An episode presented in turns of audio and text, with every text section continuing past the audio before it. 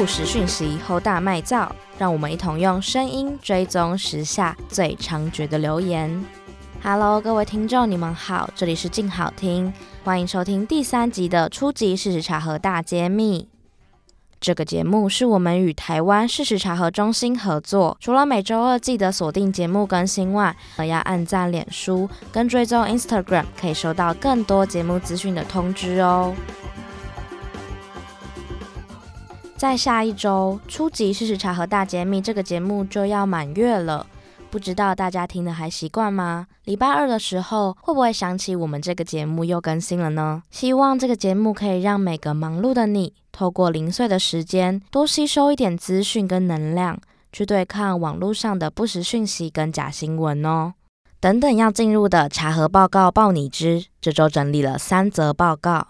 有传言说，联合国跟世界卫生组织警告大家，地球大限将至，必须马上吃素。有些是放上照片的讯息，跟你说有学生会带像梳子形状的造型刀到学校，大家要小心。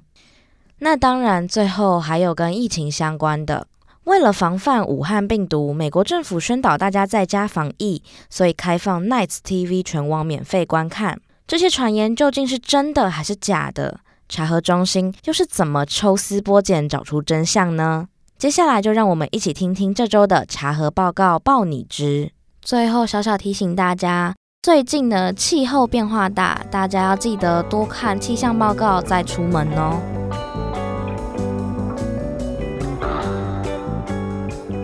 第一个查核报告，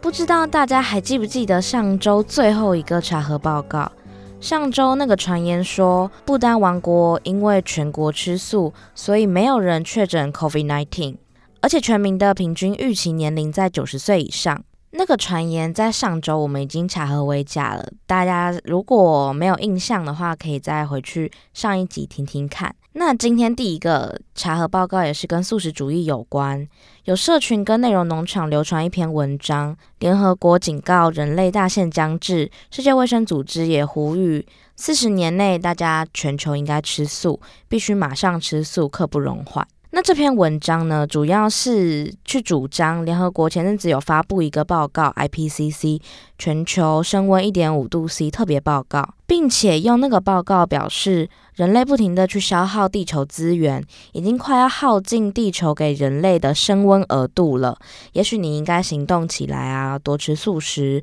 少吃肉，地球留给人类自救的时间只剩二十二年。那为了这个传言，查核中心其实花了非常多力气去引据多方的资料，一一去比对啊查证，最后查证的结果是部分错误。不知道大家还记不记得，在第零集的时候，我们有提到查核报告除了错误跟正确以外，还分为部分错误跟事实厘清。那事实厘清的部分，主要是针对目前还没有定论的说法，而部分错误可能像是有一个实际存在的新闻事件或是资料，但是可能在转传的诠释或是解读上出现了错误。小小题外话，这个查核报告真的做得非常用心，里面有非常多的数据跟精美的图表，大家可以去我们节目内容的连接上去查核中心的网站看哦。这里只分享几个重点。主要是关于那个传言所特别指称的 IPCC 全球升温一点五度 C 特别报告。这个报告是什么？那它的发布背景又是什么呢？不知道大家有没有听过好几年前一部台湾的纪录片，叫《正负二度 C》。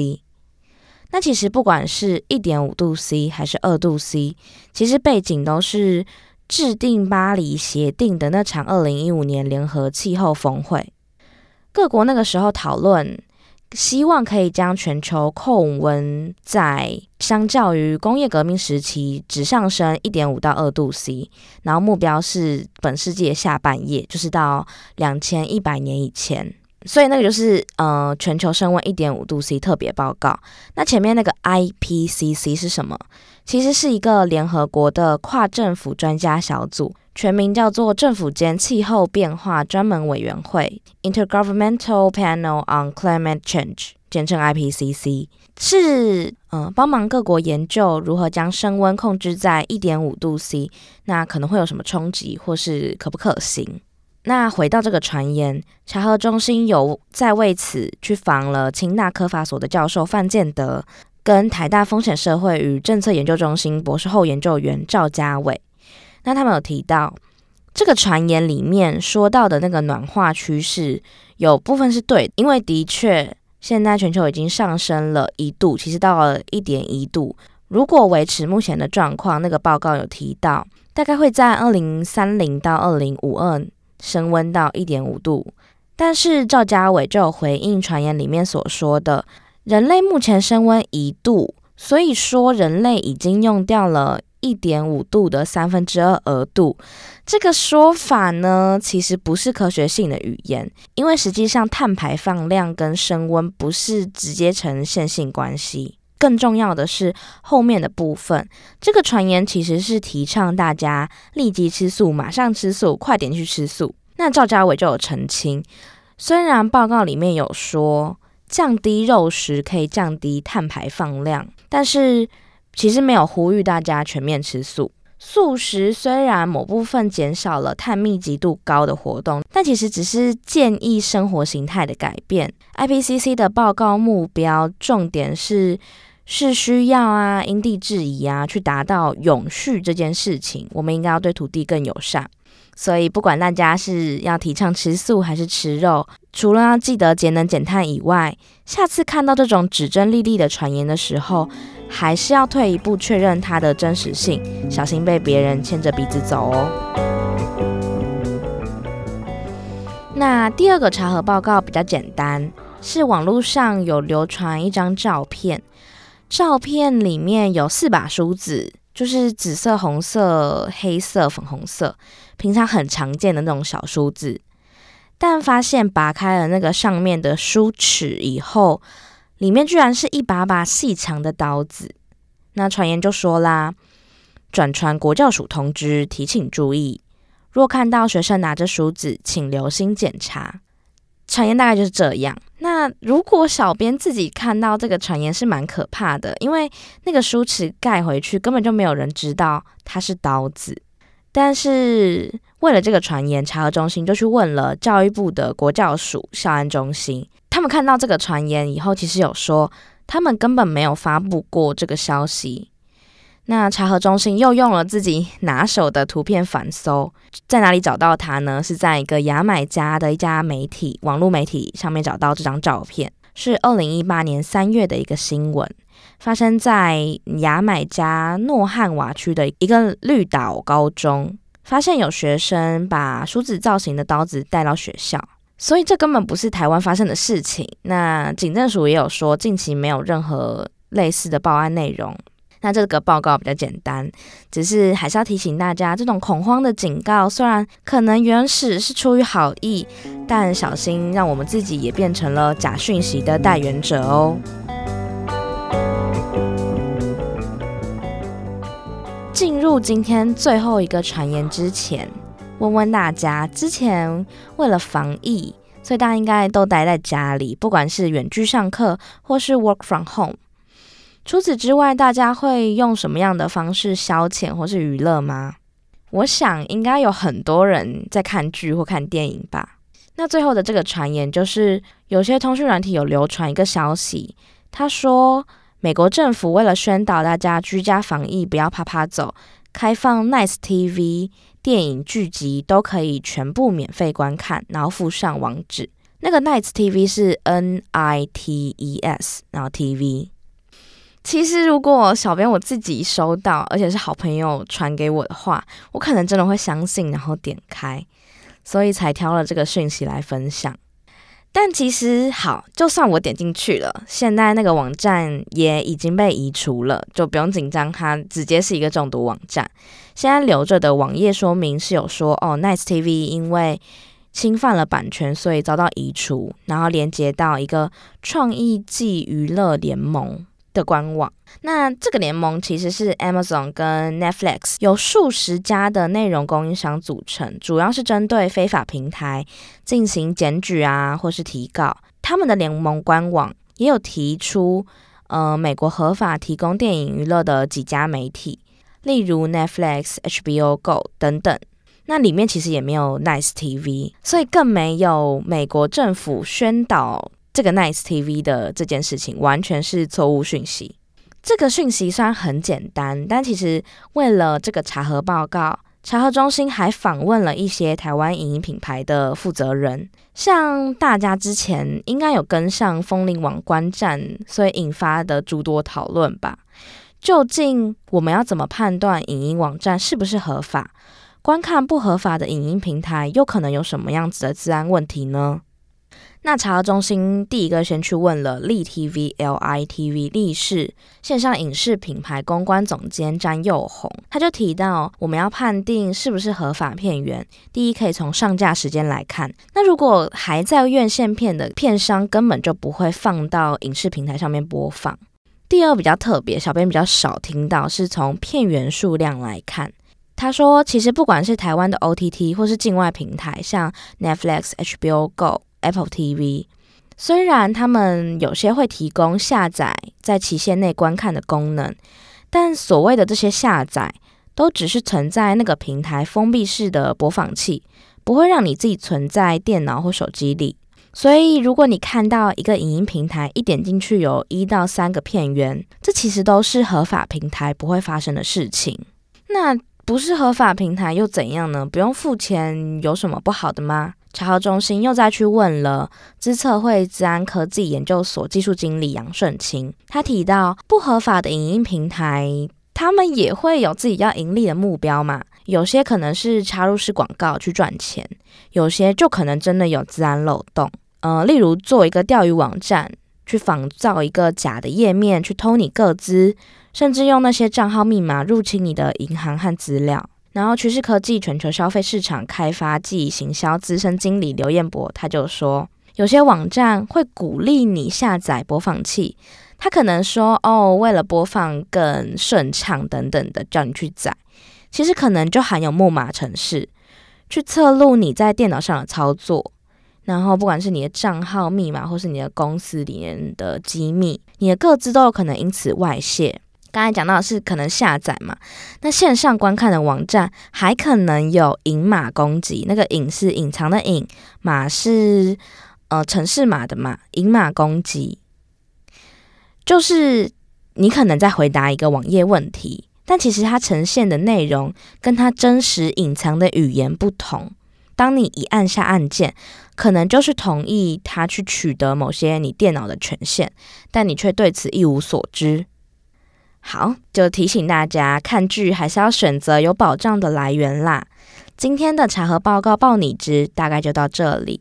有听众回馈说，查核报告报你知有点长，不知道大家其他听众有没有这样的共感呢？欢迎来脸书粉丝专页或是 Instagram 上面回应你的想法。后半段一样会进入到查核记者来分享的部分。今天的主题是 TikTok 抖音红翻天，谣言满天飞。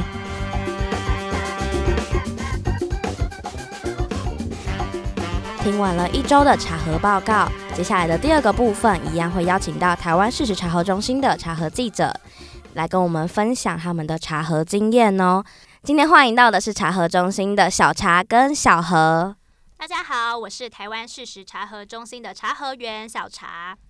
大家好，我是台湾事实查核中心的茶核员小何。嗯，这次有来了两个人一起来跟我们分享。这次要分享的主题是 TikTok 抖音红翻天，谣言满天飞。其实提到抖音，它是一个在手机上的短影音社交应用程式。那不管是它只给中国下载的抖音，或是给呃全球下载的 TikTok，其实。至今都已经非常非常火红了。在二零一八年的时候，抖音的全球月活跃用户数已经突破五亿。所以，我们如果滑 Instagram 或者是滑脸书的影片，很常就会看到一部载歌载舞的影片，嗯，然后影片最后会有一个 logo 加上一个抖音号。但是，抖音究竟有什么样子的问题？它跟我们这个节目的主题事实查核又有什么关系？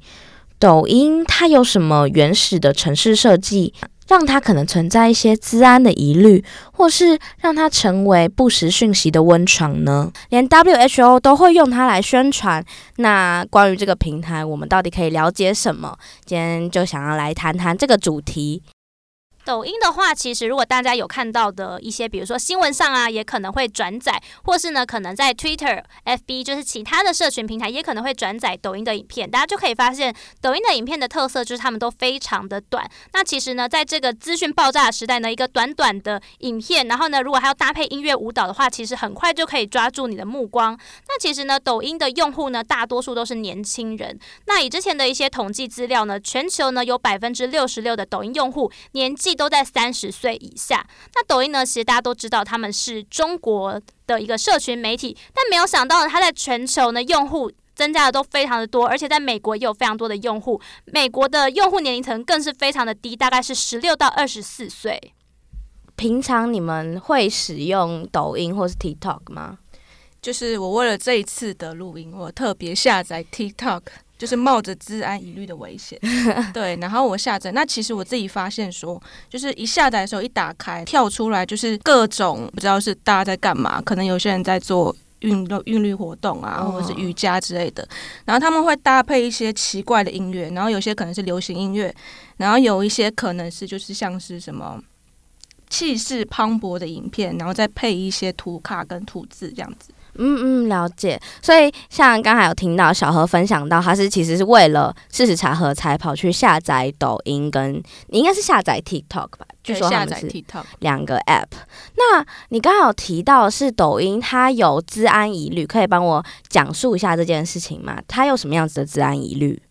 那其实我们在下载 TikTok 的时候，其实。其实已经有很多的，就是治安员，他们其实已经知道说，我们在打开 TikTok 的时候，其实 TikTok 那边已经可以知道我们在使用的，我们在分享的是什么，然后我们在分享的资讯是什么。那其实有一个最可怕的地方，就是它其实，在抖音上是很难找到原始影片的。那什么是很难找到原始影片呢？就是其实我们在 Facebook 啊，或是 YouTube 都可以看到很多抖音的影片。可是，其实你要去在抖音里面再找到这个原始影片的时候，其实已经完全找不到了。嗯，它本身的社群特色是很难再回溯到原本一开始的影片，因为他们可以有点像是不停的附加、不停的呃互动，影片之间的互动。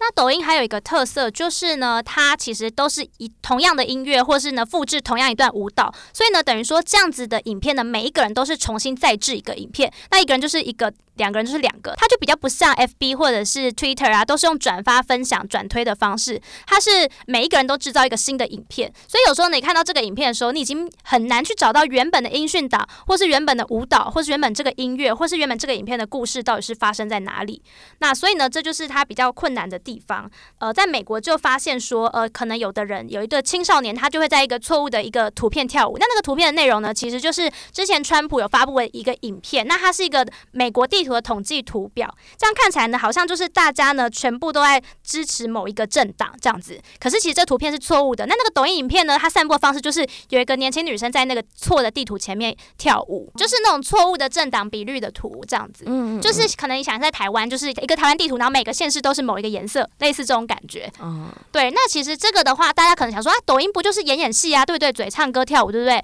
可是其实渐渐的，大家有发现到上面有很多的政治议题，像这青少年即使在跳舞，但他后面是支持某一个电，支持某一个政党的图片，所以大家就会发现，哎，政治议题也慢慢的在这些唱歌跳舞影片里面慢慢的流传，而且是用一种可能不知不觉渗透的方式。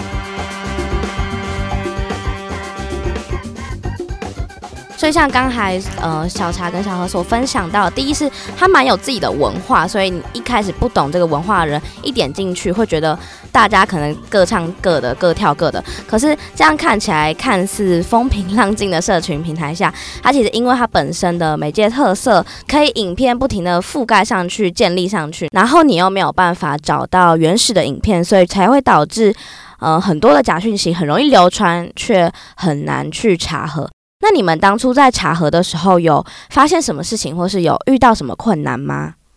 其实有关于抖音的影片，我大概查过好多个，然后其中一个是就是说意大利，然后为了感谢中国他们的医疗物资，然后就是意大利的民众在阳台上，然后拍手啊，然后唱那个中国的义勇军进行曲。那其实这个在抖音传的非常多，然后甚至扩散到整个脸书啊、YouTube 等。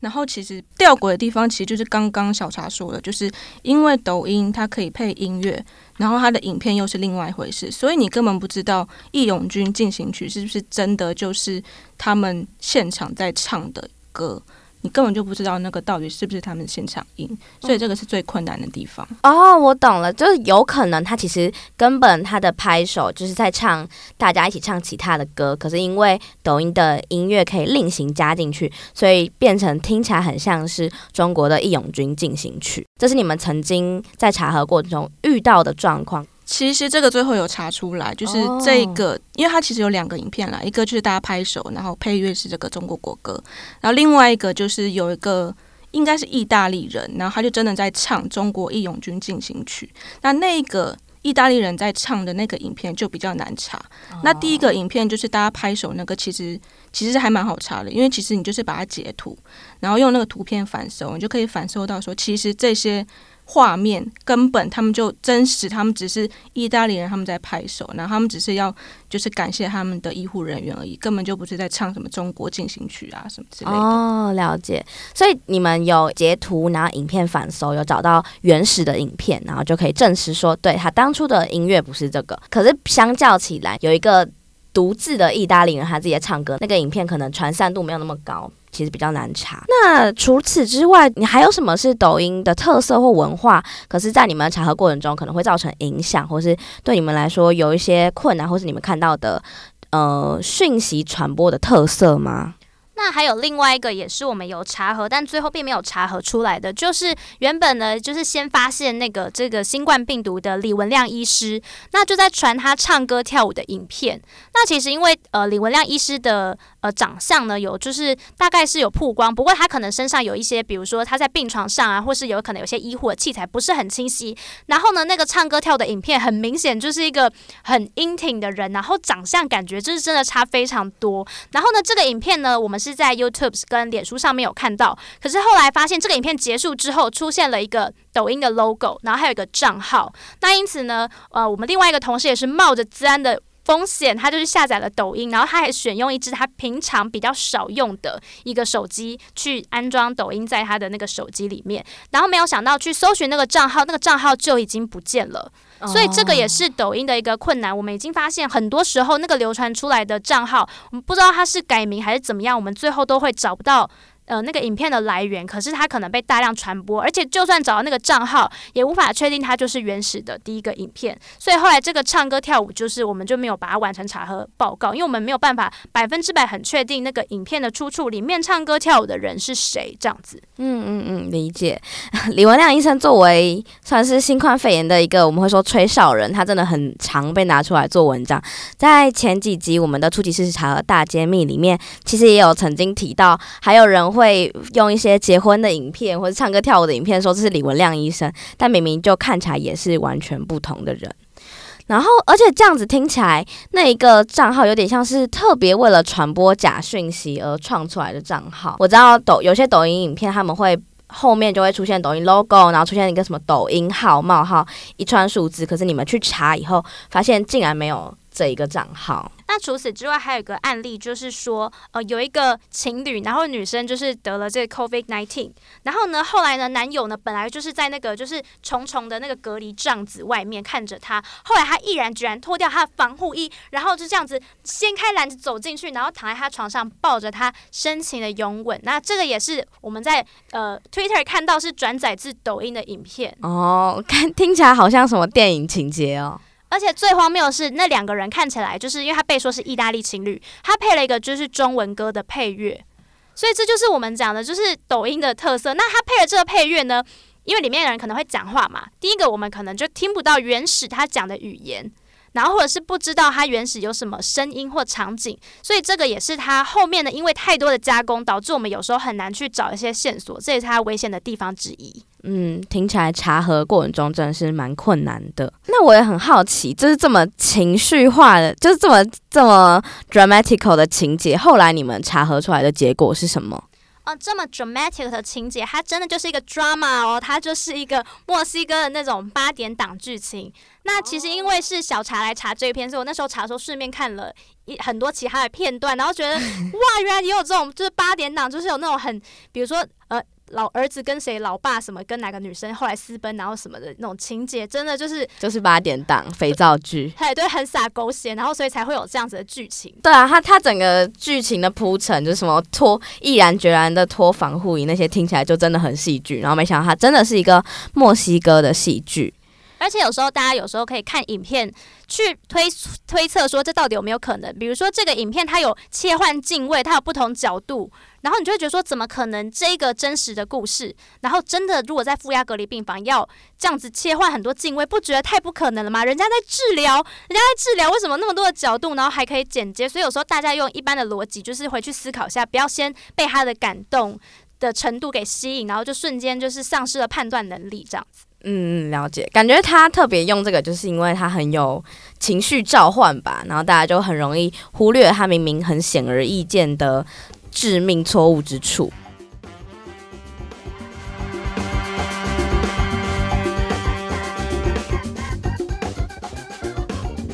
那除此之外，抖音还有什么特色吗？当你们在研究抖音上的谣言或是不实讯息的时候？我昨天下载抖音之后呢，然后晚上我就在那边滑，然后我就看到一个叫做 For You Official Page，它好像是官方的一个。类似官方的页面吧，这样子。那其实它这个就是一个 hashtag for you，就是任何抖音的用户者啊，他们只要 hashtag for you，他们就可以上这个页面。其实就是要增加他们的点阅率跟分享率啦。那其实这也会造成某种程度的一种危险性，因为其实只要不啊不法分子啊，他们只要持续制造这种不实的内容，然后只要加上 for you，因为抖音又没有审查机制，所以只要加入 For You 标签，然后上那个 For You Official Page，它等于就在散播一些不实的讯息跟不实的内容，这样子。嗯，了解。这个 For You 的功能听起来。跟 Twitter 上面一样，hashtag 的功能蛮像的。第一是你点进去可以看到各式各样的内容，然后第二是也会有非常多的内容想要跟上这个 For You，然后可以推散给用户，所以就有可能被不法分子所利用。那你们有听到什么跟这个功能相关的案例吗？嗯，像之前有一些治安的研究的工程师，然后他就是有来做相关研究，比如说约会诈欺，然后他就发现有些人会呃发现某一个账号特别的受欢迎，所以他就会建立一个很相像的名字，然后呢就开始一直不断的抄袭他的内容，然后呢发现他粉丝也开始增加之后呢，他就开始把粉丝转移到外部的连接，比如说哦你们可以开始加我的 Facebook，你们可以加我的 Line 或什么的，然后呢开始在里面进行一些诈骗。因为他就可能发现，哎，我的粉丝已经对我有相当的信任，或者是我某些粉丝特别喜欢某一个题材，嗯嗯，所以就会变成说他掌握他们的兴趣，然后呢，他就有这些受众，他就可以比较进行诈骗这样子。那其实在，在呃，FB 有类似的手法，我不知道大家有没有看过，有一些比较呃喜欢跟大家说，哎，大家呢，我会送你们贴图，我会送你们口罩，我会送你们卫生纸，然后大家来留言，然后大家来私讯。他其实也是在建立，就是呃，容易，比如说喜欢收到贴图的，然后等等这种影片，甚至还有一些是呃，你只要私讯我，我就给你什么什么的十七秒外流片，类似这样子的。那其实这个到底有没有影片，我们不知道。不过呢，这种很有可能，呃，你先。呃，他就会收集了大量的名单，还有你 take 的朋友，他就觉得你们大概就是爱看这个主题的。之后呢，他再劝你们加入 Line，然后就会让你们去，比如说哦，让你们去诈骗，或是骗你们去投资，或是跟你们说有呃一些呃性工作、性服务等等。嗯，他事先有点像是建立他自己的社群等到他累积了一定的信任度以后，他在有点像是在为他自己原始的那个目的所服务吧，就不管是他想要诈骗，或是他想要推销什么不法的东西。所以其实抖音这个平台它本身的诸多特色，不管是它原本就有想要这样设计，或者是它后来使然，都总之都让它变成一个。算是很容易有错误的讯息，却相对来说很难查核的平台嘛。那其实负面，其实负面我还可以再补充一个，就是其实 For You 这个界面啊，这个页面其实还蛮多色情的东西哦。对，然后就是有很多那种辣妹啊，就是很低胸，然后在那边抖抖抖，然后就是 配一些辣妹歌这样子。嗯，那其实我。大概会有一些用户会喜欢看这样的东西，那就真的是 for you 啦，for 他们这样子。Oh. 可是就是，可是如果是十八岁以下的那些，可能儿童啊、oh. 小孩或青少年，其实可能就会有一些就是情色的忧虑方面的问题。所以的确，因为我刚才也没有想到这件事，可是因为 App 下载应该不是一个有分级制的东西，在抖音上面你又。查不到它原本的东西，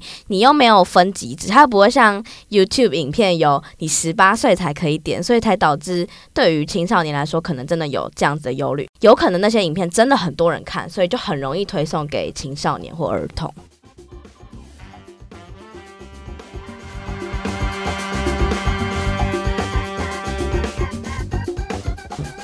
那这样听起来，抖音感觉变得很不好诶、欸。就是那你们自己觉得抖音上面有什么特色，或是我们有没有办法反其道而行去利用这个平台呢？